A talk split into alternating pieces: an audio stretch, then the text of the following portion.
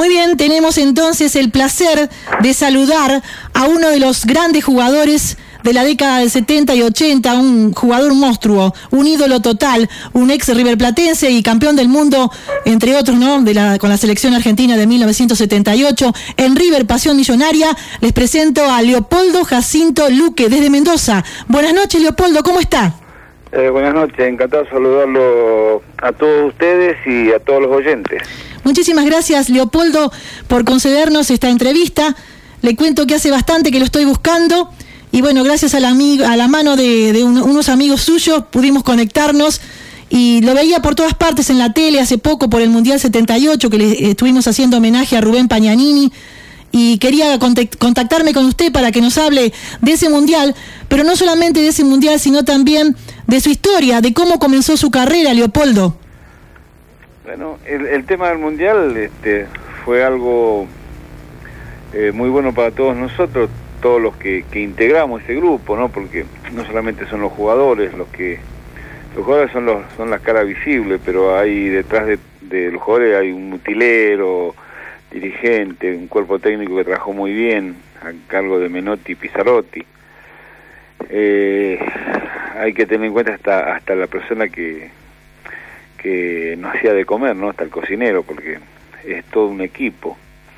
Este, fue lo más maravilloso que, que me, pudo haber pasado, sobre todo en el fútbol, una cosa que uno ama tanto, ¿no? Claro. Y además usted que tuvo ese problema del accidente de su hermano, que lo superó ampliamente. Acá estuvimos con Rubén Pañanini hace poco, el nicoleño, su compañero de la selección. Sí, sí, muy amigo, aparte un, un tipazo. Son son uno de los muchachos que nos seguimos juntando. Claro. Y Rubén Galván, que lo entrevisté, eh, él era jugador de Independiente y que participó de la Copa también del Mundo, y nos decía de su hombría, de, de todo lo que usted luchó y qué bien que lo hizo, que hizo unos goles bárbaros ahí en, en el Mundial. Así que bueno, nosotros estábamos muy felices de, de poder mm, hablar del Mundial el otro día. Esto fue el 25 de mayo, que usted también anduvo por todos los canales, ¿no es cierto? El 25 de junio, perdón. Sí, el 25 de junio. Lo que pasa es que, que eh, este año, luego tanto tiempo, este, como eh, nunca había pasado, este, un montón de gente eh, estuvo pendiente de nosotros, nos, nos hicieron varios homenajes en distintos lugares, este, sobre todo este, la prensa de, de capital, ¿no? Claro, pero debido a los 30 años que se cumplían.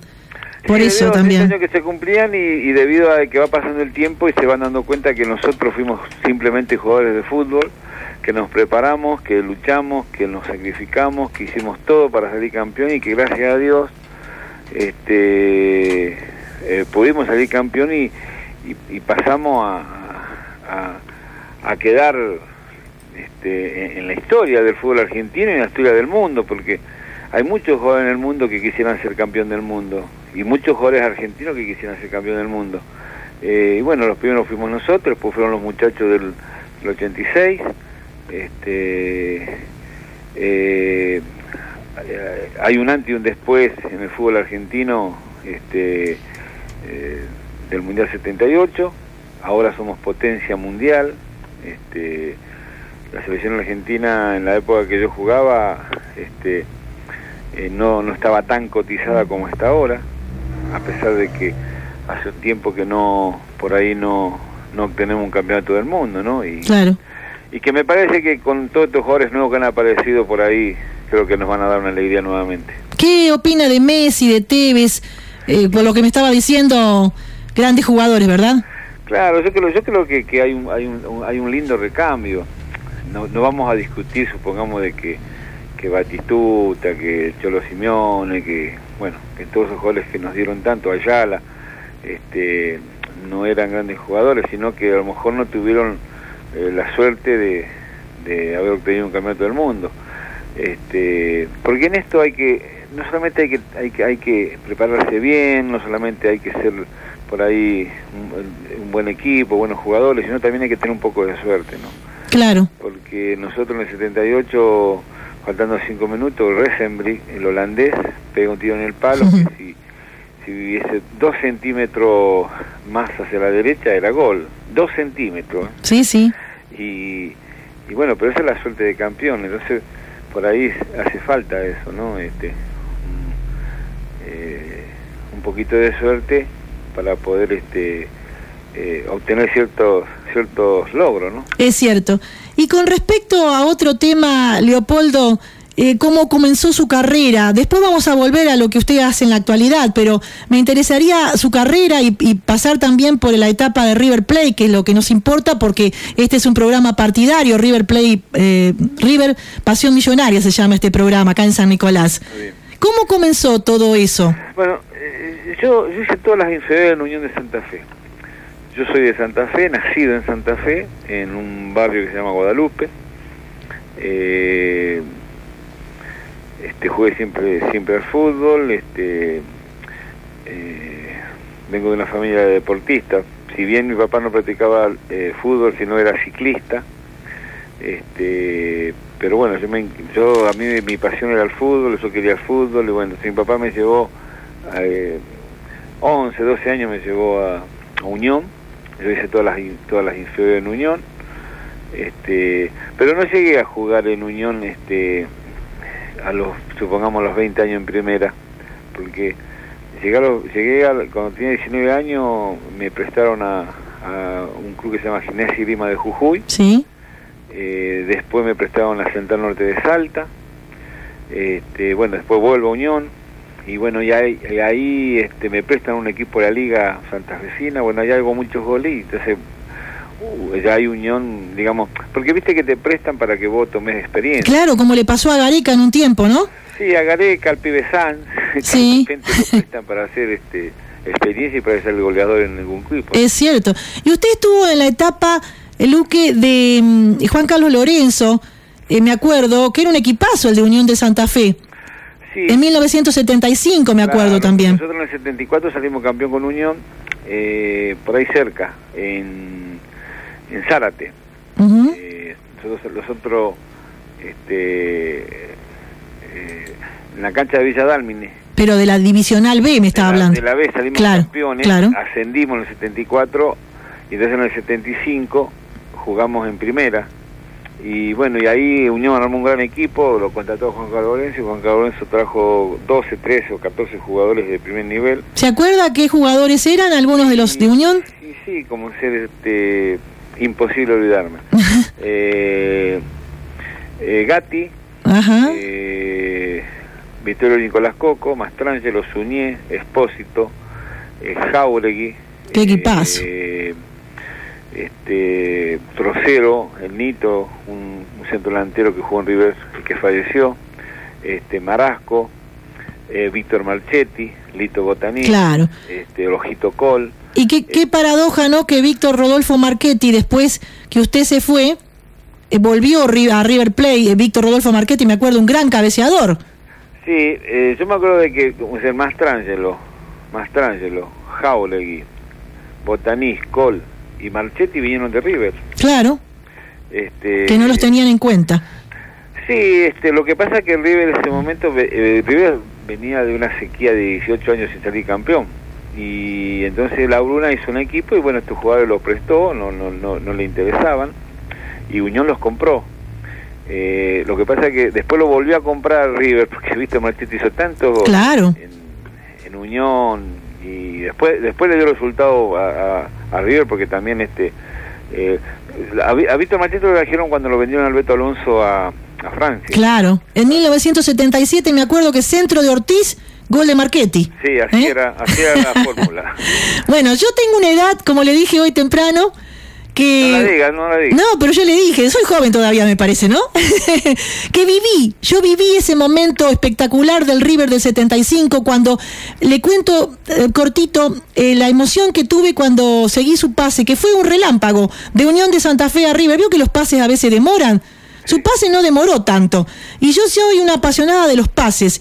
Yo tenía 15, 16 años en esa época y cuando usted llegó a River, la alegría que me agarró, me acuerdo que River en el 75, en el, para el Nacional llegó usted, ¿verdad? ¿Cómo? Sí, sí, escucha. Sí, para el Nacional llegó usted, eh, porque River ya había salido campeón después de 18 años en el Metropolitano. Eh, fue la única adquisición, me parece, para reforzar porque se, había ido Morete. Claro, se, fue Morete y, entonces yo jugué el Metropolitano, el Metropolitano lo jugué para Unión. Claro. Y cuando terminó Metropolitano se podían hacer solamente algo así de dos incorporaciones.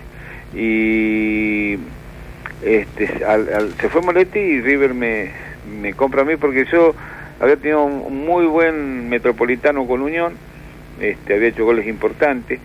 Y bueno, este, los, de River se fijaron en mí y hicieron, hicieron la transferencia ahí nomás. Claro, fue muy rápida. Sí, rápido. Yo me acuerdo que estaba concentrado con Unión para jugar, este, que empezaba el Metropolitano.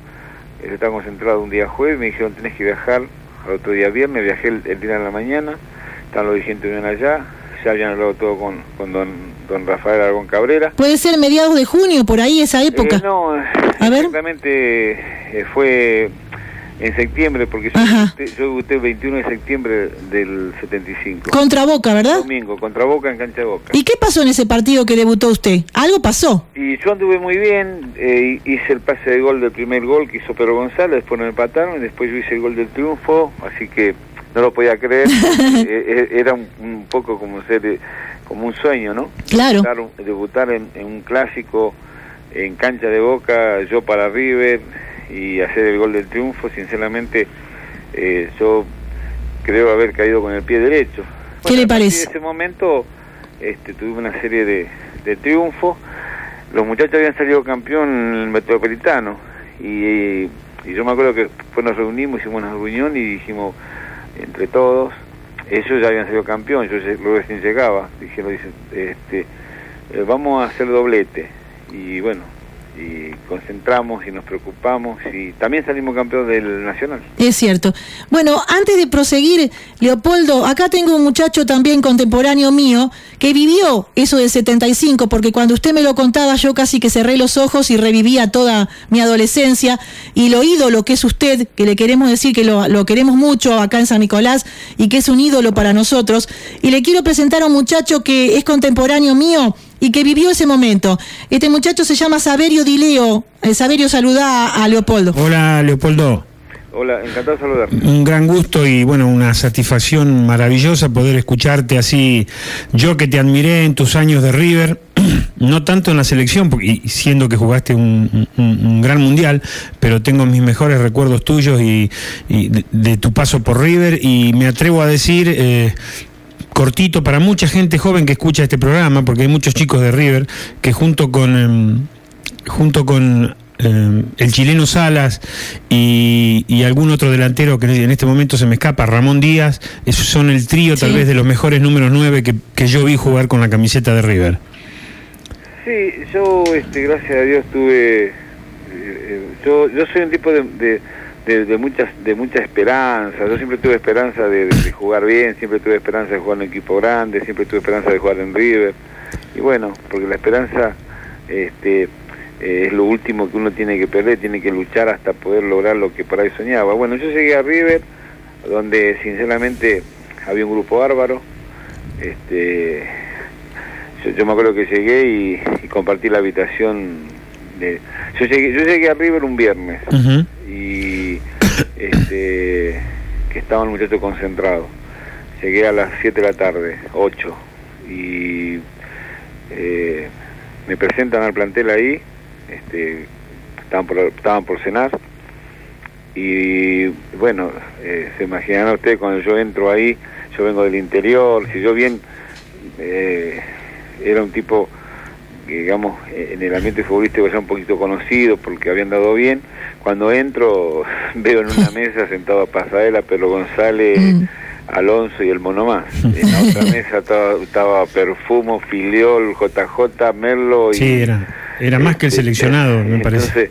y en la otra mesa estaba este Héctor López, bueno, Ártico, Comedia, entonces, eh, todos jugadores de River que uno, hacer del interior, por ahí este, era como que eh, era muy fuerte, una, una sensación muy fuerte, ¿no? Claro. Pero bueno, pero me atendieron también los muchachos, este, me, me, dieron una muy buena bienvenida y me acuerdo que JJ dice, venía a mi habitación que, que eh, que el Puma dejó la cama libre. Ah, entonces, claro. Sí. de compartir la habitación con el JJ por muchísimo tiempo. Claro. Este, y entonces, vos imaginate que cuando uno tiene un recibimiento de esa, de esa, de esa naturaleza, por ahí este, no se nota el cambio, ¿no? Claro. Eh, Sí, no, eh, se me, no se me hizo difícil. no se te hizo difícil.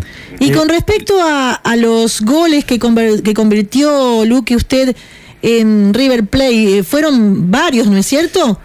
Sí, yo hice muchos, yo hice muchos goles. Digamos, digamos yo, no, yo, yo no soy, un, supongamos, un goleador tipo Morete, supongo. Claro, un goleador nato. Sí, sí. yo, yo- como yo, a mí me gustaba jugar, yo bajaba mucho, yo entendía mucho con JJ, con Alonso, yo bajaba mucho, si bien estaba en el área y hacía goles, lo que sí me caracterizó hacer goles importantes. Claro. Y un- una noche muy linda y muy muy buena son, bueno, los goles siempre cuando cuando uno le hace goles a Boca está bárbaro, ¿no? Sí. Pero lo- eh, me acuerdo una vez con San Lorenzo que ganamos 5 a 2 y yo hice los 5 goles. Ah, sí, me acuerdo. En, en cancha de River, Sí, sí. este donde este bueno ese día habré pateado no sé ocho veces al arco y hice cinco goles Hiciste cinco Yo me acuerdo de un gol espectacular, a ver si no estoy equivocada. Un gol contra Newell's Old Boys de Taquito. ¿Me lo Eh, puede contar si es así? sí pero no fue contra Ñul ¿Contra quién fue? contra Huracán Ah, Contra contra Huracán. Nosotros Pensaba con que era contra Newell's. nosotros con la camiseta rayada Ah, sí, sí. Sí, sí. sí fue una jugada que me tiró este el negro JJ en una jugada que la que nos entendíamos a la perfección donde yo entraba en diagonal por la izquierda y bueno la domino este eh, pasa el marcador de punta se, se pasa entonces yo me enfrento al arquero y se la- me hago un autopase con el arquero Sí. Tiro por un lado y la agarro por el otro pero cuando la agarro al otro lado quedo de espalda al arco entonces y, hice un taco me quedó justo para el taco y, y bueno eh, fue fue un fue un golazo Sí, ¿no? fue un golazo y yo me acuerdo que escuchaba a José María Muñoz en el relato. La ovación de ese estadio fue impresionante, Luque. sí sí sí eh, Leopoldo, ¿tenés una idea de la cantidad de goles que hiciste en tu carrera ahora que se habla tanto de los goles? Nosotros tenemos la estadística, pero que lo diga él. Claro, ¿eh? No, sí. lo que pasa, yo, yo no, yo no tengo. A mí, yo, yo sé más o menos los goles que tengo porque de repente por ahí me dicen. Sí, sí, sí, Es sí. muy fácil, por ahí te metes en internet. Y sale. Y, pero yo sé sí. que hay algunos jugadores que le cuentan hasta los goles que hacen en la práctica. Claro, Claro. no, no, por eso hay que hacer. por Bueno, eso acá que- le contaron un gol a, a nuestro prócer Amadeo Labru- eh, Ángel Amadeo Labruna, que parece que tiene 293 goles y llegó a la altura de Erico, el paraguayo. ¿Se habrá enterado usted? Sí, me enteré el otro día. Y- Bueno, es un centro de estadísticas que comanda Fabri, Alejandro Fabri, ese gran periodista, Sí, sí, sí. que es bárbaro ese muchacho, me encanta como periodista. Y bueno, parece que hay otro gol, estaba diciendo recién en la información, que podría ser que lo haya convertido Labruna y se va a 2.94. Sí, eh, bueno, todo lo que me puedan decir de, Ángel con respecto a, goles, eh, no, este, no me asombra porque, este, yo cuando estaba concentrado hablaba mucho con él, hablaba con, con gente mayor que lo había visto jugar. Yo hablaba con Menotti, que lo había visto jugar y me decían que era un goleador, por favor, dice que una cosa espectacular. Y jugó, fue un tipo que jugó como hasta los 40 años. claro, sí, sí. Y, este, y dice que a mí, él me contaba, don Ángel, me contaba de que, que si bien cuando era joven estaba muy bien, dice que él tuvo muy buenos años ya este en, en el fin de su carrera, ¿no? Porque dice que se cuidaba mucho más, que tenía más experiencia, que sabía lo que hacía y me contaban que cuando agarraba la pelota en el área le daban un le daban centímetro y, Sí. y hacía hacía el gol, ¿no? Dice que agachaba el, el lomo y Ah, convertía. ¿eh? Sí, sí, sí. Dice que se agachaba un poquito y le pegaba un... Cuando Bueno, agachaba ¿sabes el lomo estábamos listos, decían los otros. Este, nosotros, o sea que yo eh, tenía, digamos, como todo, ¿cierto? Por ahí uno tiene, tiene algunos déficits, ¿cierto? Como Claro. jugador. Entonces yo por ahí, en ciertas posiciones, eh, me enfrentaba al arquero y este pegaba en el palo, pegaba en el arquero o afuera. y entonces una vez me tuvo una tarde entera, este, cómo, cómo había que pegar desde esa posición, ¿no? Y vos se ve que era, eh, era un hombre, la verdad, grandote, medio panzón, pero le pegaba la pelota como los dioses. Y- Claro. Y, bueno, y después yo, yo ponía en práctica a la hora de enfrentarme al arquero lo que hacíamos y bueno, tac, le pegaba así y, y era, era, era como algo mágico, ¿no? Porque tenía razón él. Y bueno, gracias a la Bruna, según la estadística que tenemos aquí en internet, según la estadística, Leopoldo, ¿eh? Sí. en el club usted dicen que convirtió 75 goles en River Plate Sí. en 176 encuentros. Sí, puede ser. Bueno, consiguiendo las cinco temporadas, el Nacional del 75 y 79 y el Metro- Metropolitano del 77, 79 y 80. Sí. Y en el 81 regresó a Unión de Santa Fe. Sí, sí. Cuénteme un poquito el tema de que mm, cuando de cuando apareció Ramón Díaz, ese muchacho que mm, era tan goleador y que por ahí lo suplía a usted cuando mm, las papas eh, quemaban, ¿no? O cuando sí. cuando estaba el mal el partido. Sí, el, el- el Ramón apareció en el 79, luego del Mundial de Japón, Claro. y, y bueno, e- esa que Ramón Díaz no era número 9, Ramón Díaz era número 10. Sí. Eh, toda su carrera fue como número 10, lo que pasa es que, que en el juvenil el 10 era Maradona, obvio. Claro. Y entonces para eh, Menotti y Duccini, que son los que ganaron el equipo aquel, para no dejarlo afuera a, a ninguno de los dos, en este caso ni a, ni a Diego ni a Ramón Díaz, que andaban bien, eh, lo puso junto. Y se adaptó perfectamente porque era tipo rápido, zurdo, este y bueno, y en Gran River, jugador. En, en River este jugó mucho partido y, y le tocaba entrar. A ver que entraba, entraba por Pedro González o por mí. Claro. Y entraba y hacía un gol. Sí. Y ya de última nosotros, cuando estábamos mal la cosa, hasta nosotros mirábamos al banco para que entrara, y- Para que entrara él. Claro. partido. Qué, qué goleador, ¿no? Pero había este un, una particularidad, me parece, en él, que era un gran goleador, pero creo que ustedes se llevaban todos bien, había un grupo humano importante y no, no, no, no les importaba si entraba por usted seguramente, porque iba a hacer algo bueno Ramón Díaz para el equipo, ¿verdad? Sí, no, no, nada que ver. Tenían una buena convivencia. Una, una relación excelente. Qué lindo. Yo, este, ya un, un jugador con un mundial, un mundial, campeón del mundo, con más años que Ramón Díaz, eh, a tal vez, tal vez este más experiencia que Ramón Díaz, eh, tenía un gran respeto por él porque yo siempre fui muy respetuoso con todos mis compañeros. Eh, yo, yo fui respetuoso desde, desde, qué sé yo, Alonso, Pasarela, Filiol, Perfumo, que eran los número uno, los top, eh, eh, eh, y con el, qué sé yo, con un pibito, con el Tati Raffaeli, que, Sí. que, que estaba con nosotros y venía de la tercera. Siempre fui respetuoso con todo el mundo, este, porque por supuesto que yo, este, como yo exigía respeto, yo respetaba, ¿no? Es cierto. Y bueno, y, Sí. y Ramón, este, con Ramón jugamos muchos partidos juntos, este, y muchas veces yo entré en lugar de él y muchas veces él entró en lugar mío, pero no, no, no, no, nunca hubo problemas, al contrario, este, teníamos una buena relación, este, a mí me pone muy contento eh, siempre que, que eh, digamos que a los compañeros míos que están eh, trabajando en fútbol, sobre todo si trabajan en River, que le vaya bien. Sí, sí. Este, y si están trabajando en otro club, Y- y- también quiero claro. que le vaya bien. Le digo, le digo más, Luque. eh, yo he entrevistado junto con este muchacho Saberio que me acompaña en este programa eh, a Pinino Más, a Norberto Beto Alonso, a Filiol, y han hablado magníficamente de, de usted como persona y como jugador. Por ejemplo, el Beto Alonso nos contó una perlita, ¿se la puedo decir? Sí, sí, lo que usted conversa, ¿cómo? Nos dijo, "Ah, ah, ¿es conversador? Le pregunté yo, el Beto Divino. ¿Cómo? Me dijo, que es muy conversador, pero a lo mejor es como todos, cuando uno empieza a conversar, como no nos conoce, pero nosotros también somos conversadores, ese es el problema, ¿no? Sí, lo que pasa es que nosotros nos juntábamos, supongamos, en una habitación, porque River, River era muy, tenía una, una, una particularidad muy, muy, este, muy buena, ¿no?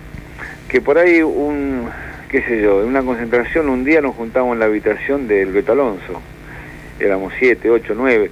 Hay otros muchachos que de repente también venían, pero hay otros muchachos que a lo mejor tenían, como es el caso de Crespo, Daniel Crespo, tenía que estudiar. Sí, que es doctor. El doctor, claro, Sí. tenía que estudiar.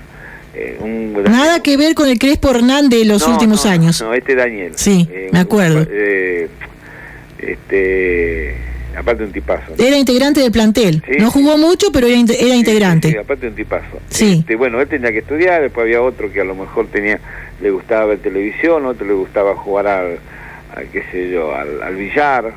Este, bueno, pero había un grupo de más o menos de, de 6, 7, 8 que nos juntábamos una vez en la habitación del Beto, otra vez en la habitación nuestra, otra vez en la habitación de Perfumo, otra vez en la habitación de, de- de Mostaza, eh, muchas veces en la habitación de, de la JJ y mía, este, y charlábamos y hablábamos y nos Mm. reíamos tanto Qué lindo. que eh, sinceramente sin este sin pedantería no Eh, este Juan también ese muchacho y yo los miraba y hablábamos de fútbol y del partido anterior y si nos quedamos concentrados por el partido hablábamos del partido y yo decía yo hoy fui tan burro porque claro teniendo esos tipos al lado teniendo esos jugadores al lado Claro. eh, tenés que ser muy, pero muy burro para jugar mal, ¿no? Es cierto. Nosotros nos dábamos cuenta, Leopoldo Jacinto, con nuestra adolescencia, nuestra adolescencia, como le cuento, que seguíamos ese campeonato y todos esos años, que ese grupo era maravilloso. Eh, Me, acu- me acuerdo de todo eso. Lo único que por ahí me acuerdo también que a Aragón Cabrera o a La Bruna, los periodistas de ese entonces, que no eran tantos como los de ahora, los hacían, vamos a decir una palabra, cabrear bastante eh, con las preguntas. ¿Se acuerda? Y sí, yo me acuerdo que a, a don a, a don Ángel, Sí. nosotros fue un tipo bárbaro, este, una vez le dieron un premio, el premio Limón, porque decía que era agrio. Sí, es cierto. Y, y él- pero no, verdad que era un tipazo. Lo que pasa Sí. es que, que River es un club que vende, ¿cierto? Claro. Entonces, si vos, supongamos que un jugador de River estaba en la confitería de River eh, tomando una Coca-Cola. Bueno, ¿sabes lo que decían los periodistas? Que estaba en la conversación de River tomando vino. Sí. Porque es así, y, y no se daban cuenta que por ahí hacen daño al profesional, le hacen daño a la institución, le hacen daño a, a, este, al técnico que es el, el que Sí. lleva la conducta. Eh, yo no voy a hacer nunca nada raro a ningún jugador de River, este, pero invento un montón. Claro. Eh, de todas maneras, este, somos todos seres humanos, todos tenemos nuestras cosas, este, cada uno en la vida por ahí tiene libertad como para hacer cosas siempre y cuando no, no haga mal a lo demás. Pero Sí. Parece que los jugadores de fútbol, o- sobre todo los jugadores de fútbol, ¿no? Sí, sí, sí, si sucede con, con algún otro deportista, sí. por ahí no, no, no es tanto como cuando sucede algo con algún futbolista de River. Claro. Eh, porque como sí. vende tanto, entonces de repente por ahí andaba, qué sé yo, uno de los, de los chicos andaba, estaba con su novia cenando y decían, sí, los jugadores, de- lo- no decían fulano, decían los jugadores de River este, andan con mujeres. y los hombres andan con mujeres, no andan con... Claro. Eh, Leopoldo, eh, lo interrumpo un minutito porque alguien quiere saludarlo, que creo que es un oyente. No sabemos quién es. eh, ¿Quién habla? Hola, buenas tardes para todos, para los integrantes del programa, para Leopoldo Luque y para los oyentes. Es un hincha de River, usted. Un saludo cortito, señor, por favor, ¿eh? Simplemente llama para saludarlos a todos a ustedes y bueno, yo lo venía escuchando, lo que venían hablando y por ejemplo de cuando Leopoldo eh, dijiste de cuando le hiciste los cinco goles a San Lorenzo, eh, ¿te acordás en la fecha que fue? Fue allá en marzo del 76, ¿no es cierto? Sí, sí. 75. Y fue un domingo y, y al miércoles siguiente ustedes eh, debutaban en la Copa Libertadores de local contra Estudiantes de La Plata.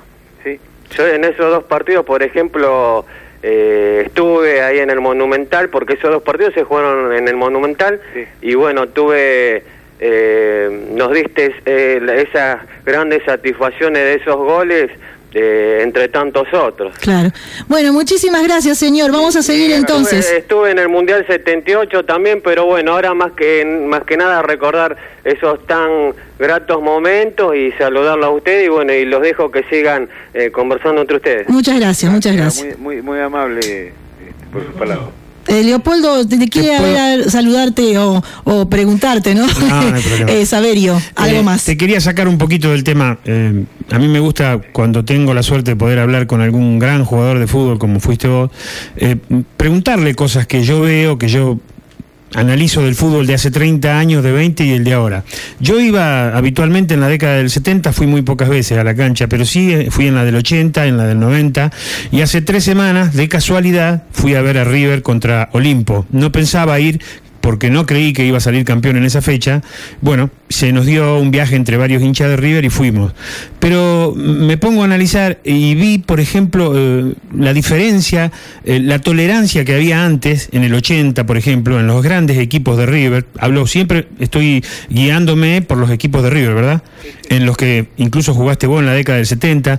Y ahora, eh, no sé si es el, el tremendo estado físico que tienen todos los jugadores, la presión que hay. Yo miraba y veía que llegaban las pelotas a jugadores que las habían tocado. Augusto Fernández, por ejemplo, que a mi gusto es un gran jugador, no llegaba a agarrar la pelota que tenía dos tipos encima. Y esa, esa, esa holgura, esa tolerancia que tenían, eh, esto no lo digo con ningún desmedro, pero que parecía que existía en el fútbol en esa época, no la tienen ahora. ¿Puede ser? ¿Cómo lo ves vos?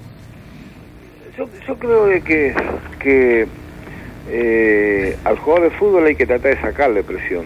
Porque ya, demasiada presión tiene con el tema de levantarse a, la mañana y, está pensando que tiene que, a las 3 de la tarde, tiene que, o a las 4 de la tarde, tiene que jugar un partido donde eh, hay que ganar para salir campeón. Si llegas a, perder, o a empatar, te alcanzan los otros. Eh, que la hinchada, que periodismo. Entonces, si, si tienen los jugadores demasiada presión, eh, hay que tratar de sacársela de alguna manera. Eh, yo, yo, estuve siempre acostumbrado y considero y creo que tiene que ser un poco así. este, yo ahora soy técnico y me doy cuenta de que esos técnicos no, no, estaban equivocados. ¿Vos sos técnico en la actualidad? Eh, sí, sí. ¿Director técnico del Atlético Argentino de Mendoza puede ser? No, eso, eso, eso fue hasta diciembre. ¿Hasta diciembre? ¿Ahora? Yo estoy trabajando en un centro de alto rendimiento que ha puesto AFA, que van a ser cinco en el país, uno en Paraná, uno en Chaco, este, uno en Salta, uno en Córdoba y bueno, en el sur y acá Mendoza, este, eh, donde seleccionamos, yo, voy a yo selecciono chicos de la zona Cuyo, donde los armamos, los preparamos y los mandamos a Seiza, donde allá eh, Checho Batista, el Tata Brown, el Negrito Enrique y el sí, Chico Echea, que son los que tienen la su 15, su 16 eh, su, 15, su 17 y su 20 terminan de hacer la selección. Están todos los muchachos de la selección entonces con ese tema, teníamos la información, sí. Sí, sí. Qué importante. entonces, bueno, te, vuelvo a repetir, eh, ¿cómo es? Nosotros jugamos una final del mundo y yo creo que no se juega todos los días. Y yo creo que, que la presión y la, y, este, y la importancia de una final del mundo de hoy, una final del mundo del 78, yo creo que debe ser la misma. ¿no? Por supuesto, no, no. Eh, sin embargo, ¿sabes lo que nos dijo Menotti? Que no era más ni menos que un partido de fútbol. Y que si salíamos campeón, bienvenido, todos felices. Y si salíamos subcampeón, está bien. Está bien. No es la vida y la muerte de nadie. Es para sacarle la presión. Claro, pero, pero, es, pero es que tiene razón, porque yo siento hoy en día declaraciones de jugadores, declaraciones de técnicos, y dice, mañana nos jugamos la vida. Claro. Mañana este, hay que entrar y jugarse la vida. Y como yo también... mañana me mato por el equipo. Mañana, yo creo que lo que tenés que decir, mañana tenemos que jugar maravillosamente bien para ganar este, y bueno, y si ganamos bien. Por eso me gustan las declaraciones de Pipo Gorosito, por eso me gustan las declaraciones de, de, del Vichy Borghi, este, que, que no son... Por eso me gusta, supongamos... Eh, no están tan presionados tan, tampoco. Porque, porque son partidos de fútbol. No, desdramatiza el fútbol a esta gente. claro, No, hay, que ser tan dramático. Pero, en la vida hay cosas peores. En la vida sabes lo que las cosas las cosas peores que hay. Pero, el Luque, a lo mejor es por los periodistas que actualmente están terribles y hay medios en todas partes y que presionan. A mí, como hincha, me presionan porque yo veo que River tiene que ganar sí o sí y me quiero morir porque las presiones que hay y dicen ellos, hoy es la gloria o el, o el ocaso o el, entierro, ¿no? Claro, pero pero yo como celeste, yo no, yo no estoy hasta incluso con, con, el, con, con algunos eh, con el vocabulario de los de los técnicos, este equipo ganó porque tiene huevo. Eh, ¿Cómo? ¿Cómo que tiene huevo? Eh, no, bueno, el Leopoldo equipo ganó porque jugó bien al fútbol y porque tuvo mejor pie que el otro, porque metió los goles, porque tiene más calidad, no porque tiene más huevo. Eh, yo creo que cualquier persona que, que afronta algo en la vida como un partido de fútbol o, como eh, eh, afrontan los jugadores de fútbol, ya tienen coraje con el hecho de meterse en la cancha donde hay 70.000 personas. Claro, claro. No, no, por, eso es cierto, todo lo que vos decís, no, no hay manera de refutarlo. Yo a lo que quise decir es que me parece que tal vez, eh, yo le digo siempre a Susana acá charlando que creo que hubo una era del 90 para acá y ya llegando al 2000 donde el fútbol argentino, hablo de Argentina y de River especialmente, eh, hizo un retroceso. Eh, yo, esa fue mi pregunta, lo que yo te quise decir, si, si el aspecto físico es tan importante, para hacer o no permitir a los grandes jugadores, que, que los hay, a no hacer las cosas que se hacían antes, esas, esas jugadas de galera y bastón que hacían normalmente muchos equipos de River, no solamente el que estuviste vos, varias, eh, varios conjuntos de River de la década del 80, del 90, a eso me refería. El estado físico parece que fuera más importante que, que el estado eh, el intelectual. la parte técnica. Exactamente. No, está bien lo que vos decís. A lo mejor hoy en día se corre más, los equipos, los equipos chicos te, te igualan, te igualan porque corre un poco más. Pero yo me acuerdo eh, en aquella época, supongamos, la vez que jugábamos contra algunos equipos que eran, qué sé yo, eh, la mayoría, al Beto Alonso le ponían una marca una marca personal por toda la cancha. Y bueno, el Beto perdía y ganaba. Eh, así como ya se perdía, agarraba la pelota y hacía un sombrero. Bochini, nosotros, nosotros, River, jugando como Bochini, una vez le hicimos marca personal con el nene comienzo. Claro.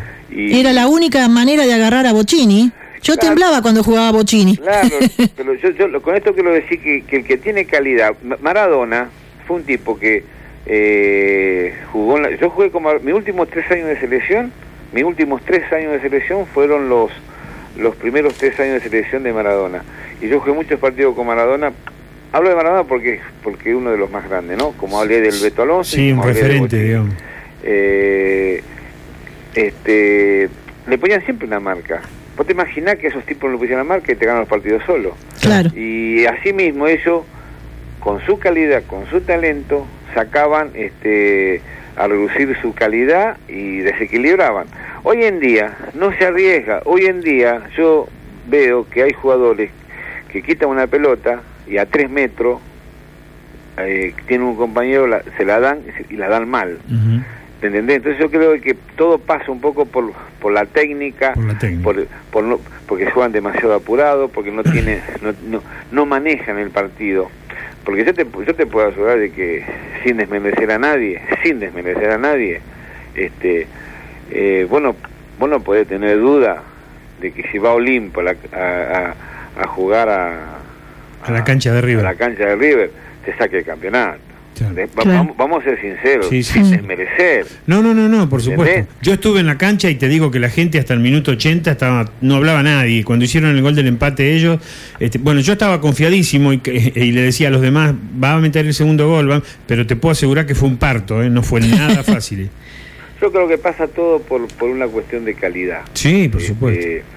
porque eh, yo creo que los jugadores de ahora, estos muchachos, podrían jugar eh, en la época nuestra. Pero nosotros en esta época también podríamos jugar. Tendríamos que practicar más que antes. Porque mirá que nosotros practicábamos antes. Yo llegué a hacer tres turnos, como se hace ahora. Tres turnos en el día, como decíamos pretemporada. Eh, con la diferencia de que ahora, una de las cosas que también veo es que son más importantes los directores técnicos que los jugadores.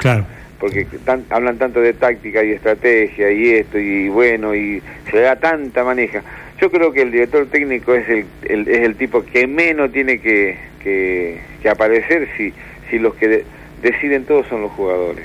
Pero bueno, este, así está hecho este Fíjate vos que antes ganaban más los jugadores que los técnicos, ahora ganan más los técnicos. es cierto. Están más cotizados los técnicos que los jugadores. Es cierto. Leopoldo, ya las últimas preguntas para no molestarlo más, le agradezco otra vez la deferencia que tiene con nosotros. Con respecto a que, no sé si escuché alguna vez bien esta información, que usted dijo que había debutado un poco grande. ¿Puede ser o estoy equivocada? Y sí, yo jugué en primera este, en Unión a los 24 años, pasé a River a los 25. Claro ya era grande. Normalmente en aquella época se, se, debutaba a los 20, 21, podía haber pasado arriba a los 23. Claro.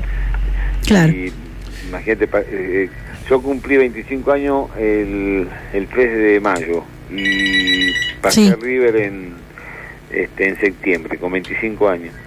Pero Eh, lo mío fue, lo mío sin querer, por ahí puede llegar a ser un poco, digamos, entre comillas, ¿no? Eh, ejemplo, porque yo llegué tarde porque no me entregué. Claro. Eh, y la peleé y la luché y yo estaba convencido que podía llegar a jugar. Fíjate vos que yo en el 74 en el Mundial de Alemania yo jugaba en Unión en la B. Y, a cuatro años jugué un Mundial. Un Mundial. Y goleador y tan trascendente.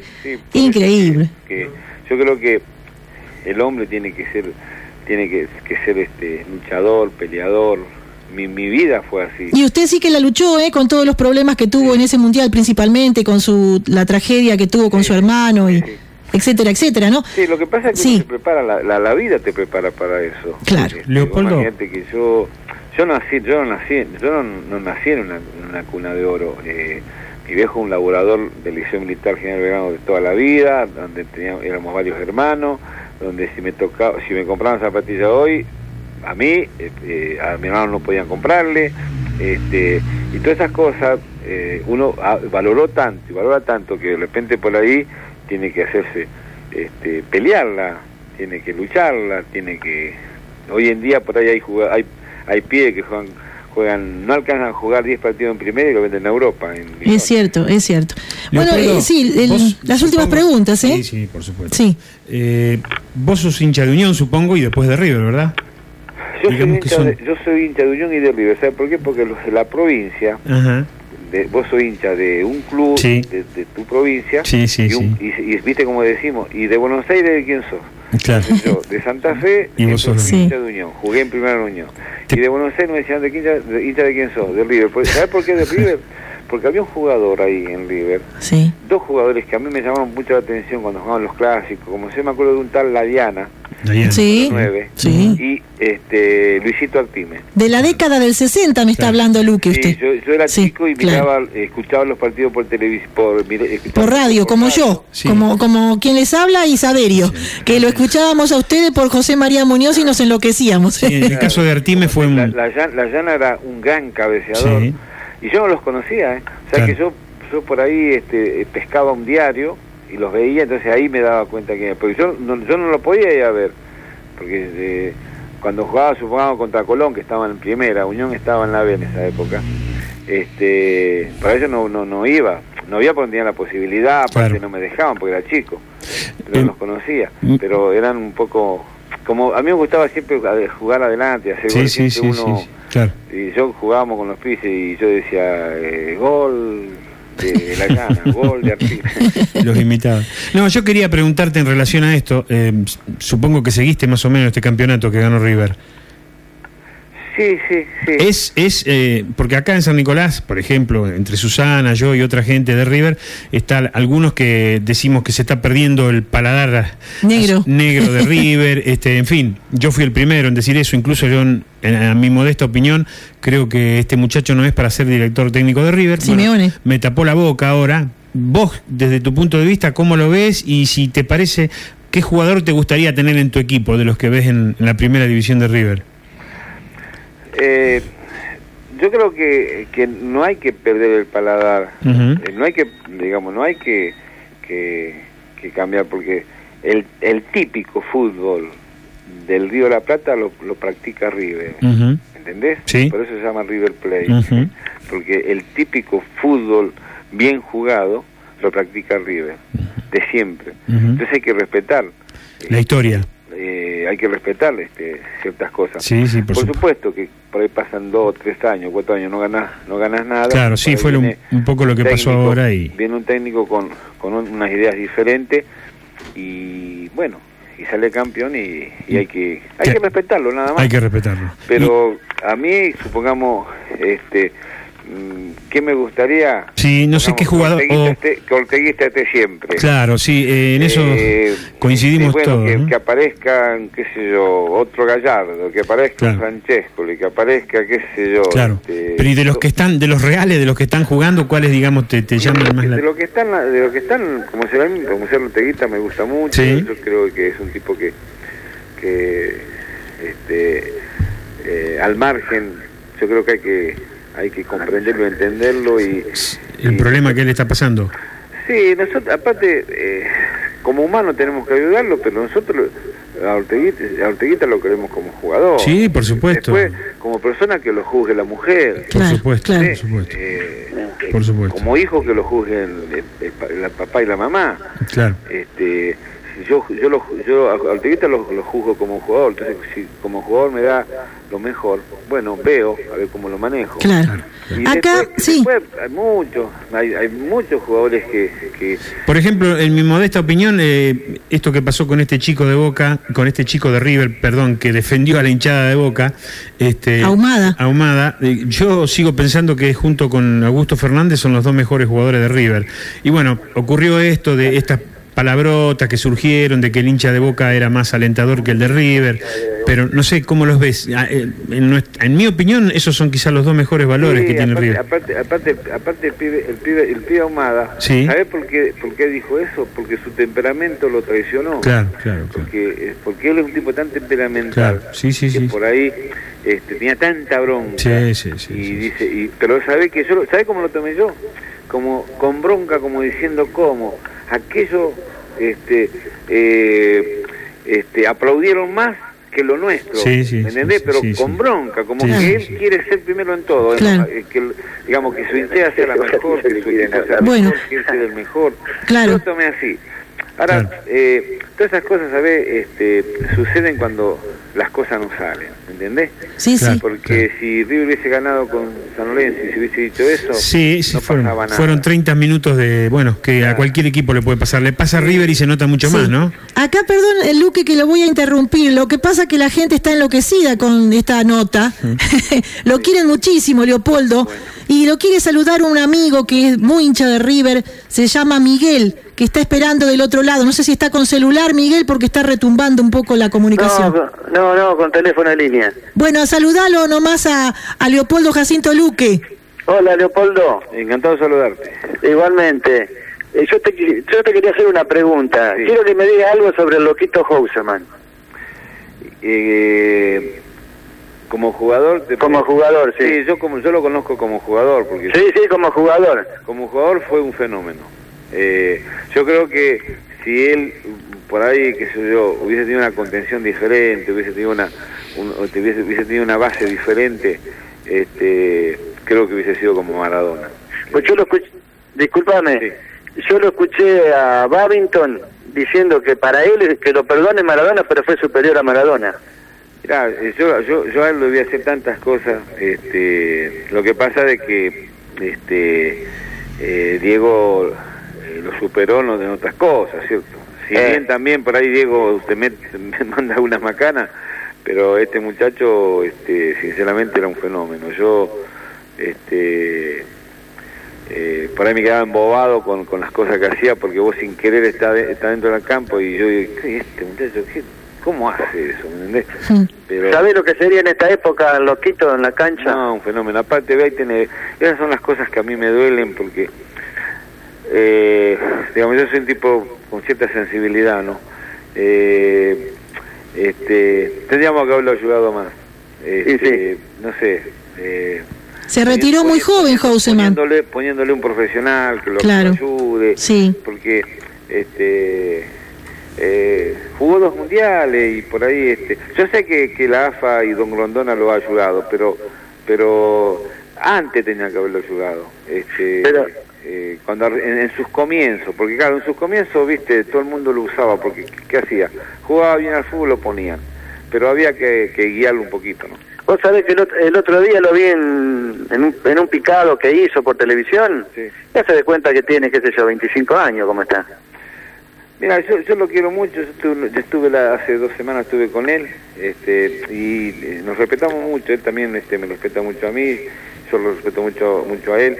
Eh, yo sinceramente, este, mil veces lo hablé, pero viste, eh, yo creo que él tendría que haber tenido un- una base diferente, como los tipos que lo descubrieron, los tipos que lo manejaban al principio tendrían que haberlo guiado un poco más, ¿no? Ajá. Bueno, bueno Miguel, Muchísimas gracias. No sé si querés preguntarle algo más, que ya tenemos No, no. que cerrar la nota con Luque. No, está bien, te agradezco a vos y un saludo a Leopoldo, encantado de haber hablado con él. Bueno, gracias, este, que la pases bien, este, un saludo.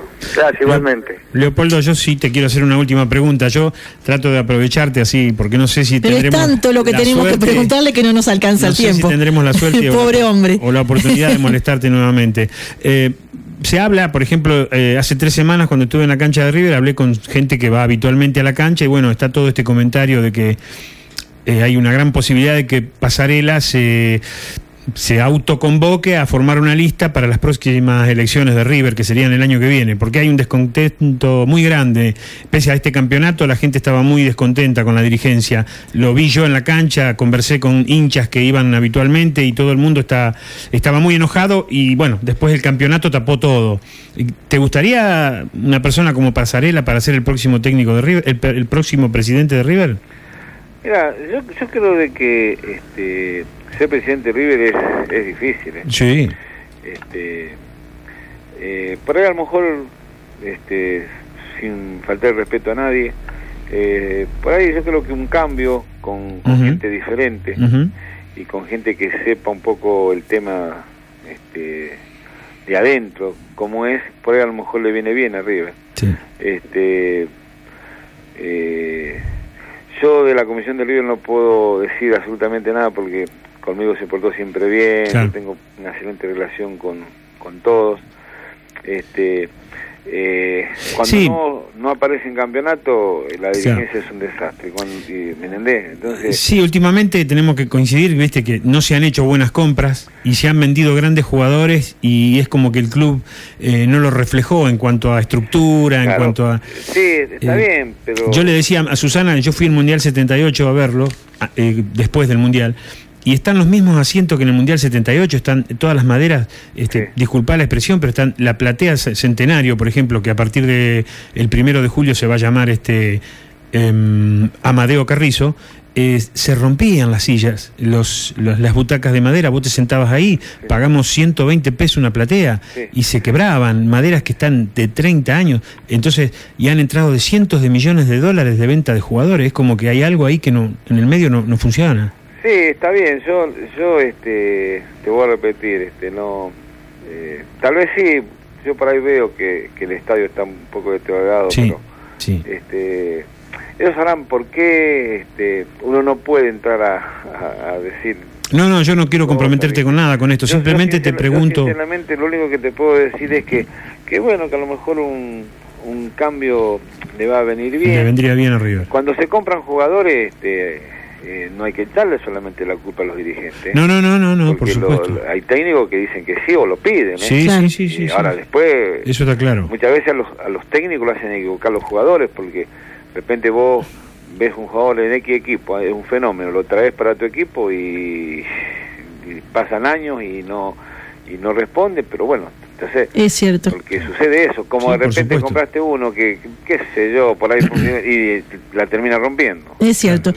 Bueno, sí, Luque, perdón, eh, la última pregunta de mi parte. Ya este, quiero saber, por ejemplo, sintéticamente, yo le menciono tres o cuatro jugadores y usted me va a decir qué opina con dos palabras. ¿eh? Por ejemplo, Filiol, el mejor del mundo. Norberto Osvaldo, Fenómeno Alonso, como lo presenté en las dos entrevistas que le realicé hace poco. Un monstruo. Bárbaro. Eh, Pasarela, Nunca lo vi jugar mal. qué bárbaro. Tarantini, Eh, yo le decía pie redondo, pero una sangre bárbara. eh, Ramón Díaz ya me dijo, ¿no? Pero Ram- Ramón Díaz, un gran definidor, un gran goleador. Bueno, vamos a hablar un poco de lo de antes de Unión de Santa Fe. Víctor Nicolás Co- eh, Victorio Nicolás Coco. Un tipazo este, y un gran cabeceador, buena, buen amigo. Juan Carlos Lorenzo. El que me enseñó un montón de cosas y me, y me mandó a River. Rubén Pañanini. Un amigo y un tipazo este, que quiero mucho. Ojalá nos esté escuchando porque escucha este programa. Ojalá que nos, nos esté escuchando y pronto le vamos a hacer homenaje a Rubén Pañanini. ¿eh? Se, lo, se lo merece. Se lo merece. Bueno, y la Bruna Y ya, no sé, me quedan muchas cosas para preguntarle, pero no lo quiero molestar más. Más adelante seguramente vamos a tener otra charla, si usted no le molesta, ¿no? No, vo- voy a tener mi teléfono, llamame cuando quieras. Bueno, y dígame de la Bruna, ¿qué es lo que piensa? La, la Bruna, eh, un fenómeno para, para hacer grupos y un fenómeno para elegir jugadores. ¿Es cierto que se escapaba de las concentraciones de River para ver a los, los pingos? Y, y él, y él tenía su, su hobby que era este, ir al hipódromo, pero yo de mi parte lo entendía porque este, era un poco su, su, este, Su hobby.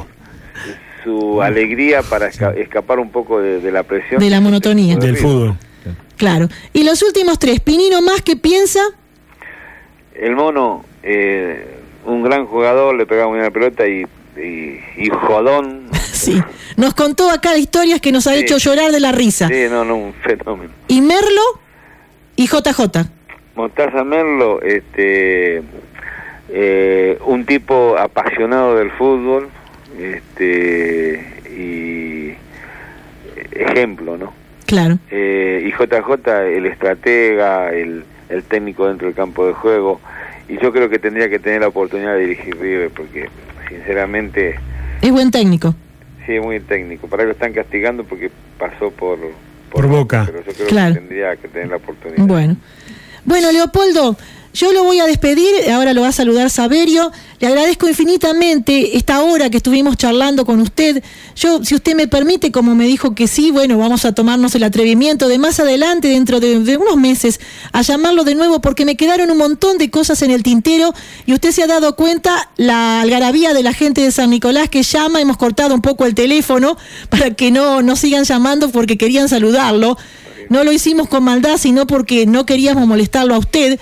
Así que usted sabe todo lo que lo quiere la gente de San Nicolás, se habrá dado cuenta, ¿no? Sí, este, bueno, yo, yo estoy a tus órdenes eh, y, a, a- y a las órdenes de tus compañeros. Eh, me pueden llamar cuando quieran. Este, yo normalmente eh, a partir de las eh, 8 estoy en mi casa. Bárbaro. Este, eh, yo no tengo problema. Bueno, bárbaro, porque eh, quizás más adelante, dentro de unos miércoles, yo le voy a hacer homenaje a Rubén Pañanini, así que eh, nos podamos comunicar otra vez. Sí, como no. Muchísimas gracias, Leopoldo, y bueno, lo, le digo a Saberio Sí, que, te- que lo despida. eh, Te quiero agradecer esta maravillosa oportunidad que nos diste, a todos los hinchas de River que te tenemos siempre en el corazón, que te vuelvo a repetir, eh, te sigo considerando uno de los mejores nueve que vi jugar para River. eh, además de todo lo que hiciste en la selección. Y bueno, eh, gracias por tu humildad, por ser tan sencillo, por permitirnos charlar con vos y ojalá que se pueda volver a repetir este, esta entrevista en algún momento. Gracias. Eh, bueno, gracias. Este, eh, vuelvo a repetir, me pueden llamar cuando ustedes quieran. Muy gracias. Y un saludo a toda la gente de San Nicolás y Desde ya- a Pañanini Desde y un saludo especialmente a la gente de River y que hay que tirar buena onda y Por supuesto. que vamos a, este, a Van a volver las épocas de gloria. Adiós, ídolo, hasta muy pronto, ídolo total. Gracias. Hasta pronto. Chao, chao.